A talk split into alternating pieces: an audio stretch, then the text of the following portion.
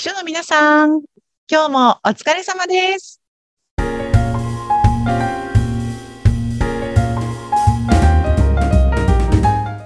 秘書の皆さん、こんにちは。秘書寮編集長佐々木です。こんにちは。インタビュアーの山口です。6月に入って、まあ、梅雨時ですね、佐々木さん。ね、本当に、でもね、私あの梅雨は嫌なんですけど、うん6月がお誕生日なので、そうなんです。ちょっとなんか、うん、特別な月でもありますい。や、本当ですね。6月何日なんですか？6月26日です。?6 月26そう日。だから、うん、その頃にはね梅雨は明けてるかなと思うんですけれどうん、うも、ん。そうえーなんか、そのね、じゃあ大切な6月。じゃあ梅雨、あ、梅雨の時のなんか佐々木さん楽しみ方。えー、なんだろう。でもやっぱ成功うどくじゃないですか。やっぱ雨の日にはあのあんまり外に出ずに、お家の中にこもってるっていうのが私は好きです。うん。そう。なんか飼ってる猫ちゃんも割と雨の日って寝ているんですそうそうそうそうそう。なんかやっぱりこう野生のねあのなんか経験値があるみたいで家の中でしかいたことがない猫たちなんですけれどもええ。外をね雨が降ってる時にはあんまり活発にならずにずっと寝ていて。うんそうそうそう。そうですね。なんかおとなしく家で仕事したり、読書したりとかね。うん、でもなんか結構ね、今いろいろと雨雨グッズっていうんですか？雨の日グッズ、あの可愛い傘だったりとかレインブーツとか、うん、そんなのもたくさんあるみたいであうんなんかそういうのをね秘書寮の記事に秘書さんが持ってると便利な雨の日グッズみたいなの記事もあるので今日概要欄に貼っておこうと思います。あ、いいですね。はいあそれはぜひちょっとね、参考にしていただきたいですそうだから。ね毎日出勤しなきゃいけなくって雨の日も会社に行くのが憂鬱だわという方はぜひそういうちょっと気分が上がる雨の日グッズを入手していただくのもいいかもしれないです。いいですね。うんわ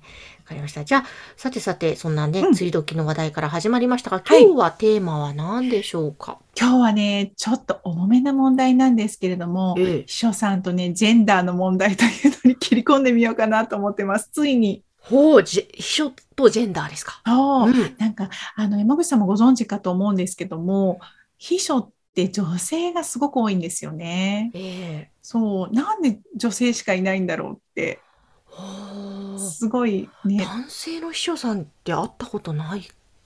そううんあの政治家さんのね秘書さんって男性が多いじゃないですかはい。あと割と大きな会社のこう本当に右腕みたいな秘書室長みたいな感じになると男性が多いんですよね。へえ。そうだけどやっぱりなんか私が秘書寮で会うような方たちというのは秘書さんたち皆さん女性なんですようね。んまあこれなんか秘書がどうしても女性の仕事みたいなこう認識が社会の中であるのかなと思っていてええ。なんかそこってねちょっとあの不思議だなってたまに思ったりもするんですけれども。うん。そんなわけでね、あの、うん。結構ね、秘書をやってる方たちは、皆さんこう、うなずいていただけるかと思うんですが、上司が男性で、自分が女性が秘書だとですね、社内とか社外とかで結構あの、上司の愛人なの？とか言われたりするんですよ。ええそうなんですね。それでね、うん嫌な思いをししている人さんはね、たくさんいると思います。これ結構ね、言われたことあるっていう人さん多いんですよ。うんちょっと嫌ですね。いやそれすっごい嫌です。ものすごい嫌なんですけどうん、なんか勢いよく否定したら、本当だと思われたらどうしようとかいろいろ考えて、逆にね。そうそうそうはい。なるべく冷静に打ち返すっていう風にしてたんですけども。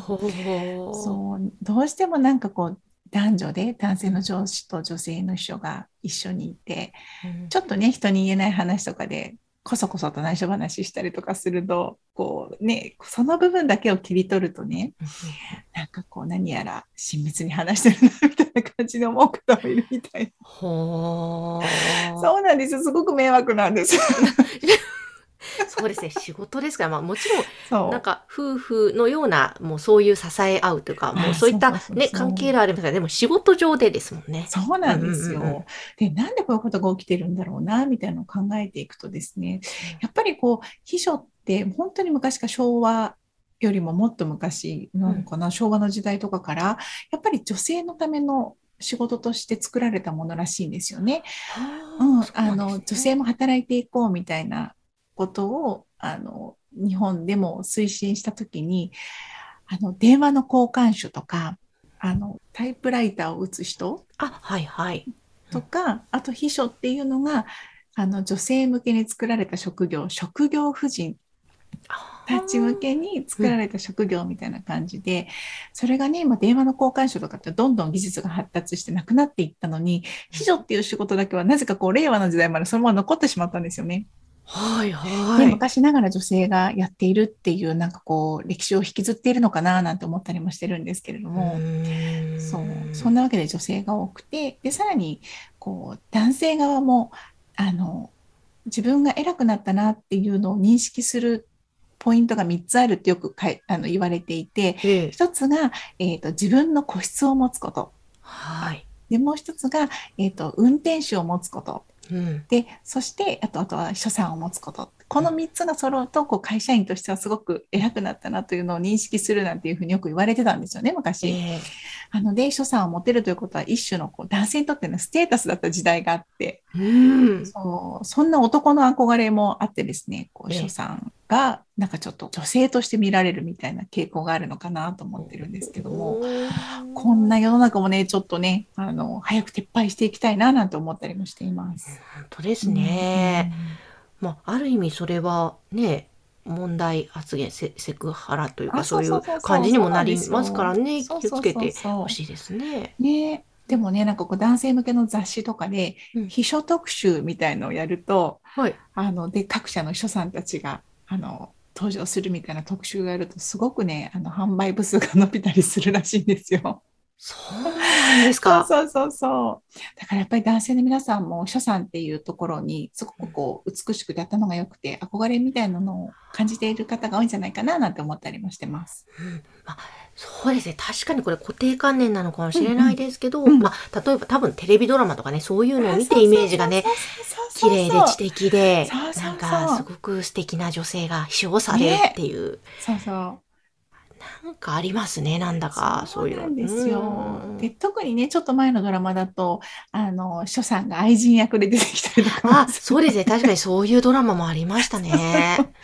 そういう影響もあるのかなと思うので、あのちょっと本物の秘書さんたちにとってはとっても迷惑だから早くやめてほしいなと思ったりして本ます。当ですね。そしてもう本当に様々な努力と気遣いの中でやってらっしゃる秘書さんのその仕事の頑張りぶり、そっちを見てほしいですね。ね本当にね、そうなんです。でもやっぱり秘書さんたちも自分がそういうふうに見られる可能性が高い仕事についているということをやっぱ認識をして、ね、あの、そこにね、憤慨して、い怒り続けるのもいいんですけれども、一応、あの、なんていうのかな、防御するというか、例えば服装ちょっと気をつけたりとか、うん。上司との距離感を気をつけたりとか、あの、あまりね、こう上司と2人だけで飲みに行ったりとか、お食事行かないとか、っていうところとかは気をつけた方が、もしかしたら仕事はしやすいのかなと思ったりもしてます。なるほど、そうかもしれないですね。うんう。んなあとはね、やっぱり女性が秘書で経営者が男性っていう限り、この考え、見られ方っていうのは変わらないのかなと思っていて、早く日本もですね、どんどんどんどん女性の経営者が出てくると。うんで 女性の経営者に 男性の秘書さんとかっていうふうに、うんあの性別が関係ない世の中が来ると、このあの問題も解決するのかななんて勝手に思ったりもしています。ああ、そうですね。確かに、本当もっともっと、今もね、だんだんお増えてはいますが、もっと女性のね、経営者増えて、そうそだ、それはいいですね。う。ね、うん。そんな世の中を目指して、うんなんかこう、処理をもう頑張っていきたいななんて思っています。うんうんうんうん。今日はね、重要なテーマを。そうなんです。なかなか難しいテーマではあるんですけれども、うんなんかね、あの共感してくださる秘書さんが多いんじゃないかなと思ってお話ししてみました。はい。ということで、ぜひ皆さんね、共感したという方いらっしゃいましたら、ぜひメッセージもお待ちしておりますね。はい、お待ちしてます。えー秘書利用の URL は番組の概要欄に掲載しています。佐々木さん、今日もありがとうございあました。りがとうございました。この番組は秘書さんのためのお花屋さん、青山花壇の提供でお送りしました。